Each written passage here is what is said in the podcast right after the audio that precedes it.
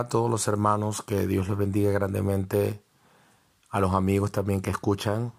Claro está que cuando nosotros hablamos de Dios, eh, obviamente hablamos de un padre que tiene hijos y hay personas que no reconocen la paternidad de Dios, sino que hablan de Dios como un ser supremo, divino, que está en el tercer cielo, no sé, para muchos, eh, pero nosotros eh, tenemos una relación con el Creador consciente y nos acercamos a Él. Y cuando uno envía un mensaje, cuando uno habla, cuando uno emite palabras, uno se dirige, nosotros, bueno, yo personalmente como siervo del Creador, porque todas las criaturas deberían de servir a su Creador, adorar y admirar a su Creador. Nosotros nos dirigimos a los que reconocen la paternidad de Dios como hermanos porque Dios es Padre.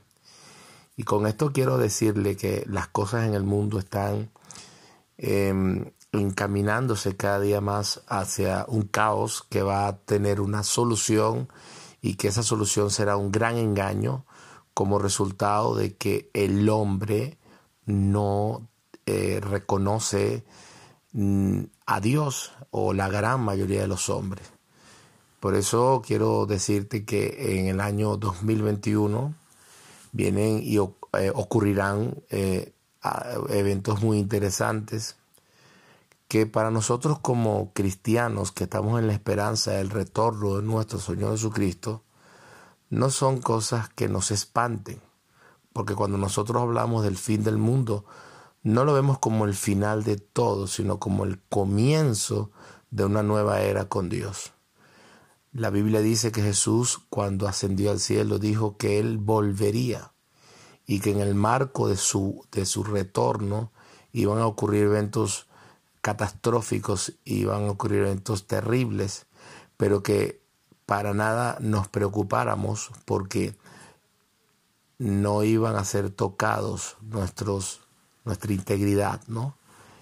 física y espiritual, pero aunque tuviéramos que pagar un precio dando nuestra vida por aquel que dio su vida por nosotros, sería un honor y la, la muerte eh, eh, en, en, las manos de Dios es diferente a como el hombre la ve.